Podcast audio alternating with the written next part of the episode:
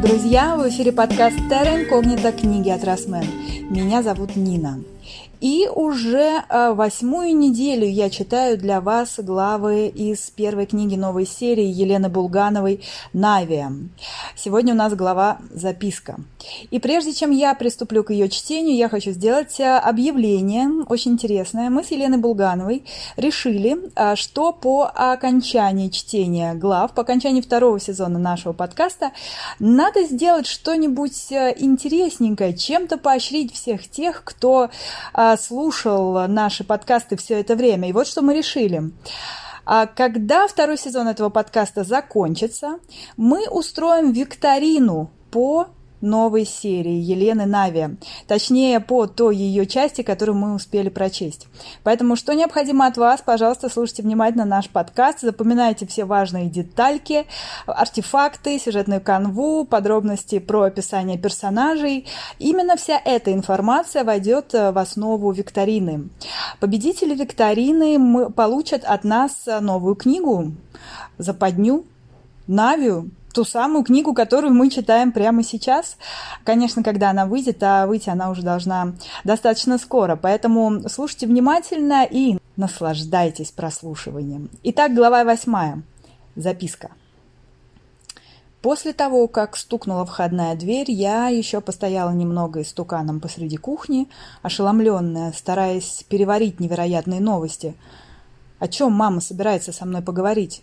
Уж не об этих ли странностях, которые преследуют меня с детства? Ну или существуют только в ее голове? Неужели дикие материнские запреты все же имеют какое-то разумное объяснение? А я даже не уверена, что готова это объяснение выслушать. Хотя, с другой стороны, сейчас мне как никогда нужно знать, что происходит. Я снова переключилась на мысли о Кимке и спросила себя, почему до сих пор мне никто не звонит. Должно же уже хоть что-то проясниться. Пошла в свою комнату, достала из портфеля айфон подруги, поставленный на беззвучный режим. Ого, сколько звонков. Я не удержалась, сунула нос в список неотвеченных, больше всего звонков от наших одноклассников. Значит, какие-то слухи уже пошли, иначе не стали бы так доставать человека, разок не пришедшего на занятия. Хотя, в отличие от меня, Кимка вела активную школьную жизнь, и в нашем школьном театре под названием «Much Fuss About Nothing» играла и праздники готовила. Собравшись с духом, я снова позвонила Татьяне, Татьяне Валерьевне. «Еще раз здравствуй, Дана». Голос ее звучал спокойно, но очень устало, словно она уже не могла ни на что толком реагировать. «Тетя Тань, как там Лина? Ей получше?» «Да, уже почти все в порядке. Она успокоилась и спит». А я надеялась, что подружки сейчас передадут трубку, и мы поболтаем, как обычно. Ну ладно, хорошо, хоть она в порядке. Почти. «Здорово», – пробормотала я. «А у меня тут ее телефон, и звонков очень много, ребята волнуются. Хочу отдать, ей же в больнице он наверняка нужен». «Лина уже дома», – перебила меня Татьяна Валерьевна, вроде как даже испуганно. «Ой, правда? Ее не положили в больницу?» «Ну нет, ну что ты, нам просто оказали помощь, дали рекомендации, отпустили домой. Завтра поедем в Питер на консультацию. А телефон?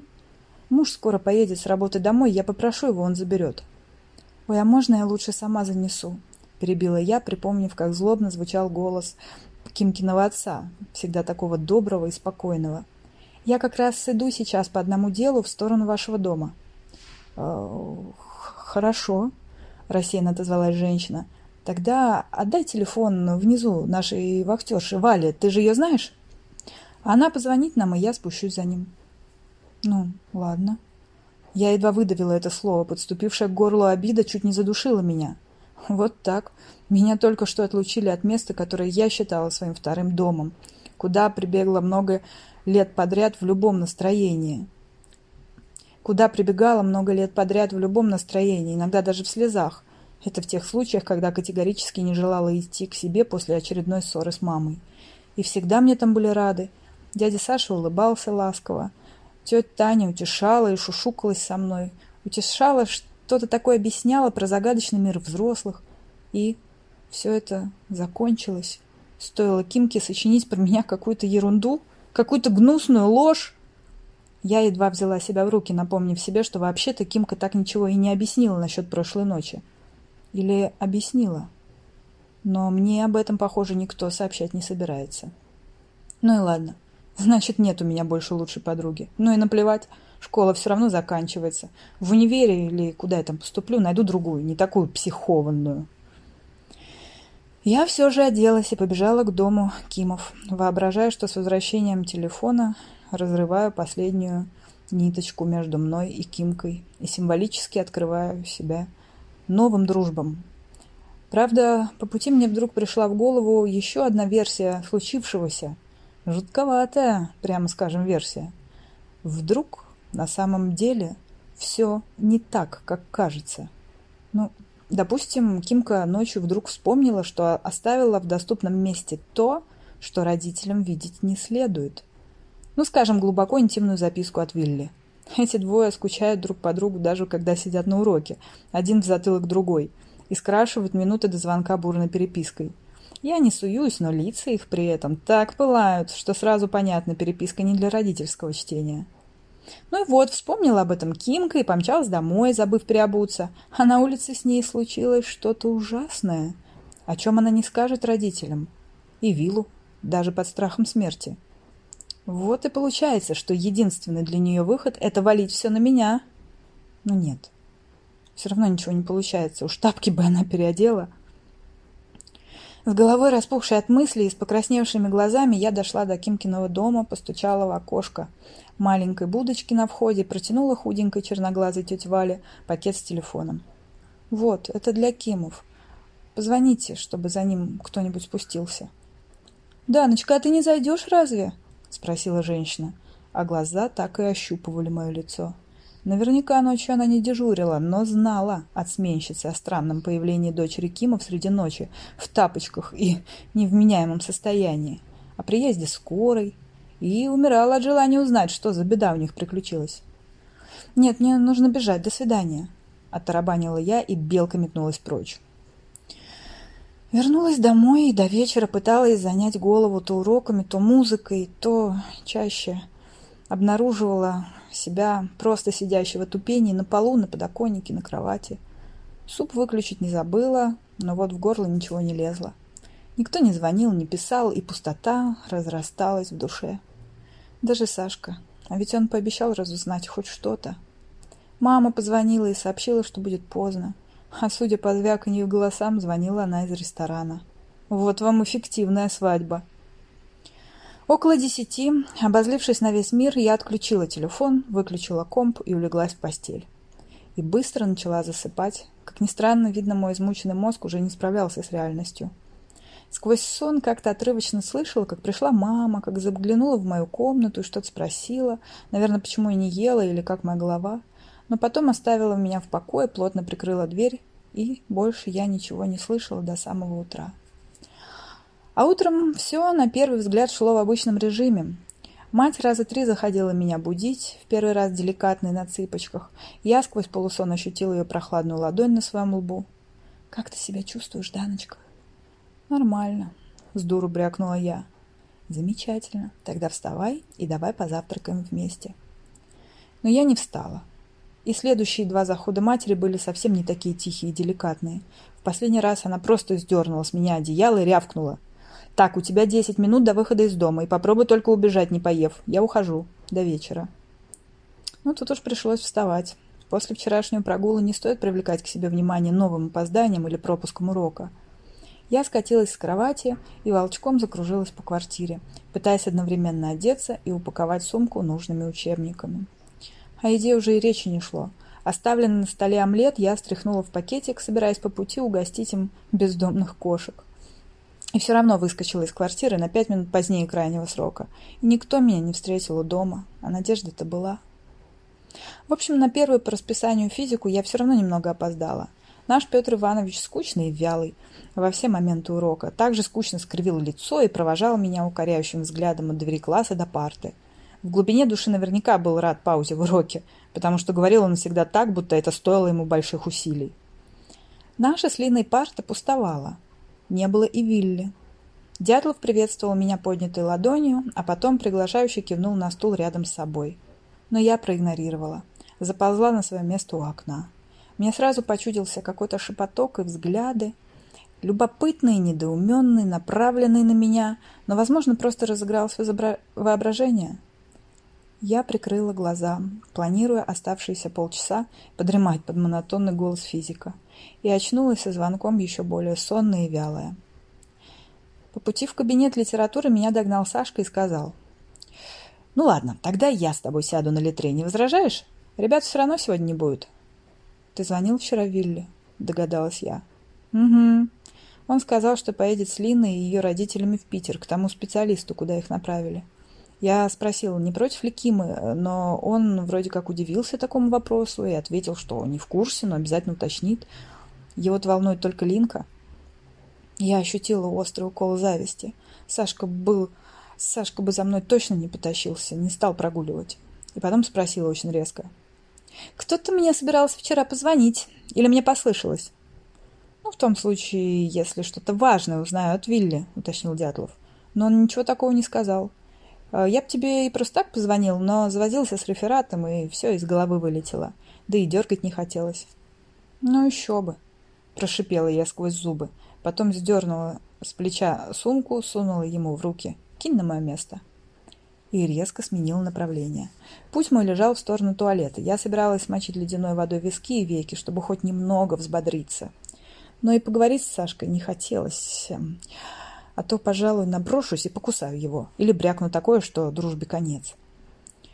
Помахивая на лицо ладонью, я подходила к классу литературу. литературы – когда дорогу мне преградили две одноклассницы – Даша Хомчик и Соня Дергалина. И маленькая, как первоклассница, с подвижным ярким личиком Хомчик без промедления спросила. «Богдана, ты в курсе, что там случилось с Линой Ким?» Прозвучал вопрос как-то обвиняющий, что ли, так что я сразу ощетинилась. «Ну, примерно, а что?» «Ну, примерно-то мы и сами знаем. Звонили ей вчера на домашний, пообщались с Линкиной мамой. Ну, ты вообще ее подруга. Можно от тебя узнать, что произошло?»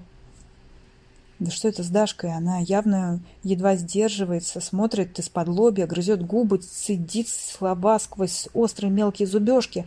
Полноватая невозмутимая Соня даже тронула ее за плечо, призывая успокоиться. Ну вот придет завтра в школу и спросите ее сами. Я попыталась как можно спокойнее пожать плечами. Угу, придет, как же. Мать дала нам понять, что в школу Лина пока ходить не собирается. Возможно, даже будет заканчивать ее экстерном или переведется. Ого, это был мощный удар. Наверное, я даже побелела от такого известия. А о тебе она даже говорить не хочет. Сразу сменила тему, когда я спросила, переходите ли вы вместе. Вы ж всегда были неразлучными. И что, так сильно поссорились? Или ты ей какую-то гадость сделала, и у Ким нервы сдали?» Я мужественно пыталась рассмеяться. Ха, ага. Из-за меня Лина отказывается ходить в школу, а родители ее в этом всячески поддерживают. В последний год учебы. Вы сами-то себя со стороны слышите? Ну, смотря что там между вами произошло, рассудительно вставила Соня. В ее выпуклых глазах под тяжелыми веками читалась настороженность. Как будто от меня можно было ожидать чего угодно. Хотя, может, она всегда так смотрит. Мы ведь раньше и не разговаривали лицом к лицу. Это Кимка со всеми общалась. Всем была нужна. Блин, от меня вы чего хотите? Я вскинула голову и с трудом сдерживала бурное дыхание. Да, ты не злись. Хомчик сменила тон и даже попыталась коснуться извинительно моей руки, но я успела ее одернуть. Просто у нас через две недели премьера. Без Линки просто завал. А на каникулы наш театр и фестиваль должен поехать в Выборг. Там ужасно интересная программа. Может, у вас в самом деле что-то там вышло, но это же можно как-то решить мирным путем. Мы вот тоже иногда с Сонькой так собачимся. «Да плевать мне на вас с Сонькой!» – заорала я, отступая на пару шагов. Я лично ни с кем не собачилась. Может, мне вообще из школы уйти, чтобы дорогая Линочка могла в нее спокойно вернуться?» Даша вздрогнула и попятилась, не забыв схватить Соню за рукав и утащить за собой. «Ворская!» — услышала я возмущенный голос нашей классной, которая до сих пор посреди коридора разговаривала с каким-то лысым типом. «Подойди-ка ко мне, пожалуйста». Я фурия развернулась к Елене Станиславовне, подумывая, не порать ли на нее уж заодно. Но нет, сработал защитный механизм. Пока шла, даже сумела ослабить мышцы лица и разжать кулаки. Лысого типа рядом с классной уже не было, да и народу вокруг поуменьшилось. Видно, я не услышал звонок на урок. «Богдана, что происходит?» Выразительно глянул на меня классная. «Почему ты орешь на весь коридор, да еще в присутствии взрослых людей?» «Я вас не видела», — отозвалась я угрюмо. Это не оправдание, знаешь ли. И я как раз сегодня собиралась поговорить с тобой насчет пропусков уроков. Ты не слишком хорошо начинаешь учебный год. Едва ли не самый важный в жизни. Так что не забудь подойти в мой кабинет после окончания уроков. Договорились? Да, с трудом выдавила я и направилась в сторону класса, в дверях которого стоял с сочувственным видом Дятлов. Ждал. Нет, чтобы появиться раньше и не подпускать ко мне этих двух идиоток. Я промчалась мимо него со слепшим и оглохшим видом, донеслась до парты, схватила Сашкин рюкзак и через плечо ловко метнула назад на пустующую парту. Ну или не очень ловко, не проверяла. Потом забралась на свое место и уставилась в окно. Урок тянулся бесконечно. И я всеми порами, порами своего организма чувствовала прикованное к себе внимание всего класса. Все эти оглядывания, сближены головы, шепотки. Наш класс никто бы не назвал дружным. В основном каждый сам по себе. Если дружба, то парочками. В никуда уходят все попытки нашей классной сдружить нас совместными поездками, конкурсами. Мы все словно пайлы из разных коробок. Никак не соединяемся. Однако и про травлю неугодных, про деление на крутых и лузеров знаем больше из фильмов. Мы все дети обеспеченных родителей. Другим нашу гимназию просто не потянуть. Но никогда не пытаемся мериться предками, их доходами или тачками. Так теперь не принято. Затеявший подобное был бы покрыт презрением. Просто мирно сосуществуем в школьных стенах до поры до времени. Именно с непривычки я так болезненно воспринимала эту враждебность, возможно, в разы ее преувеличивала – а примерно посередине урока мне на стол шмякнулась прилетевшая откуда-то со среднего ряда записка. Нужно было просто смахнуть ее со стола, но я от растерянности прочитала. Там было написано. «Ты реально пыталась увести Вилли у Лины?» э -э, Сначала я опешила. Потом даже засмеялась от неожиданности. Вороватым движением сгребла записку в карман жакета, чтобы никому не попалось на глаза – и тут же мои мысли приняли новое направление. Хм, а если предположить, что я разговариваю во сне и сказанула что-то про Вилли? Нет, ничего такого я никогда не думала о нем, как о парне или... Ну, хотя он, конечно, чертовски привлекателен внешне, тут не поспоришь. Но нет, я не могла, мне нравится Сашка, и вообще... Иногда Вилл меня жутко раздражал – когда приходилось приглашать его к себе или на прогулку, а я бы предпочла побыть вдвоем с Кимкой, как привыкла за давиловские годы нашей дружбы. Иногда их пара казалась мне странной. Я недоумевала, как ухитряется порывистая, не слишком сдержанная на язык Кимка общаться с таким правильным типом. Ну, допустим, все это я выболтала во сне. Могла бы подруга на меня очень сильно обидеться? Ответ – да, могла но в тапках бы убегать из моего дома не стала. Разбудила бы меня и устроила разбор полетов. Ну нет, значит, опять мимо. Настроение упало еще ниже, хотя ниже уже было некуда. Голову стиснула, словно на нее, как на бочку, набили железный обруч, заныла за ушами. Я едва высидела до перемены, первой схватила сумку, хотя Елена Станиславовна еще объясняла домашку, и выскочила за дверь и сразу рванула в раздевалку, желая одного, как можно, как можно скорее оказаться дома, выпить таблетку от головной боли и принять лежачее положение. Классно явлюсь завтра, как говорится, сто бед, один ответ. Я даже решилась на то, чтобы срезать путь, пойти не привычной дорогой вдоль проспекта, а проскочить между двумя неприятными, даже на вид блочными зданиями, соединенными на уровне четвертого этажа сплошным балконом-туннелем. Это здание у нас прозывалось мигрантской общагой, потому что было забито под завязку приезжими азиатами, днем торгующими на близлежащих рынках продуктовым и вещевом, а кому меньше повезло, работающими дворниками и не знаю, кем там еще. Я обычно опасалась туда ходить, особенно под балконом. Вечно оттуда летел всякий мусор, окурки. Ну или раздавались выкрики на непонятном языке, но с вполне понятным смыслом. И преследовали долго. Балкон был открыт на обе стороны. Но сейчас мне было все равно, мне было наплевать. Головы я не поднимала, но видела краем глаза какие-то мельтешащие фигурки на балконе. А когда прошла под ним, моментально мне на голову что-то посыпалось, вроде сложенных бумажек. С утробным рыком я смахнула их с волос и воротника куртки, перешла почти на бег и из опасного двора выскочила на круглую уютную площадь с фонтаном посередине. Желая отдышаться, рухнула на скамейку и прикрыла на минуту глаза. А когда открыла, то сразу уловила какую-то лишнюю деталь на уровне уха над правым плечом. Ну, так и есть. В волосах застряла одна из бумажек. Я даже скорчилась от отвращения, вообразив, что ее могли обслюнявить для лучшего полета, и сбила ногтем. Бумажка свалилась на скамейку рядом. И нет, это был не изжеванный комок, а многократно сложенный квадратик светло-желтого цвета. Обычно я не ведусь на такие вещи, но тут почему-то развернула, стараясь касаться только ногтями, и низко наклонила голову, чтобы прочитать, не поднимая. Там почерком ребенка, печатными буквами, без знаков препинания, было накорябано.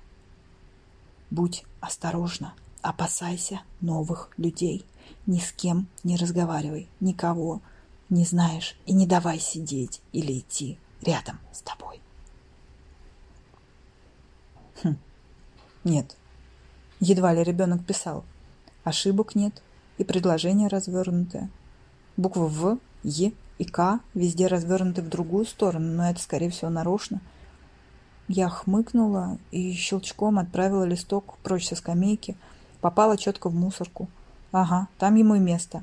Встала и побрела в сторону дома, удивляясь, почему даже короткий путь сегодня оказался таким утомительным. Мать была дома, в последнее время она часто уходила на работу на полдня, а потом сидела за большим столом в гостиной, обложившись бумагами. «Дана, ты почему Начала она, но вдруг запнулась, шагнула ко мне и сходу прижала ладонь к моему лбу. Потом сместила руки куда-то по душе. Я замычала от боли. «Так, все ясно». Мать шумно вздохнула. «Раздевайся и тут же в постель. Похоже, не грипп, так ангина до тебя все-таки добрались». «А, я заболела. Вот оно что». Дошло до меня с сильным опозданием. Ну что ж, это хотя бы выход из накопившихся проблем с прогулами и с классом.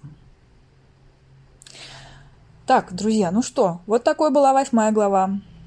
Глава девятая, которую мы с вами ждем через неделю, называется очень таинственно «Самый страшный день». И я напоминаю вам, что в конце второго сезона нашего подкаста вас ждет викторина по всему прочитанному за, это, за этот сезон, а то есть э, по той части книги новой серии «Нави», а, которую мы с вами успели прослушать. Победителей будет несколько, возможно, и каждому отправится новая книга Елены Булгановой. Спасибо, что были с нами это время. Все, пока-пока!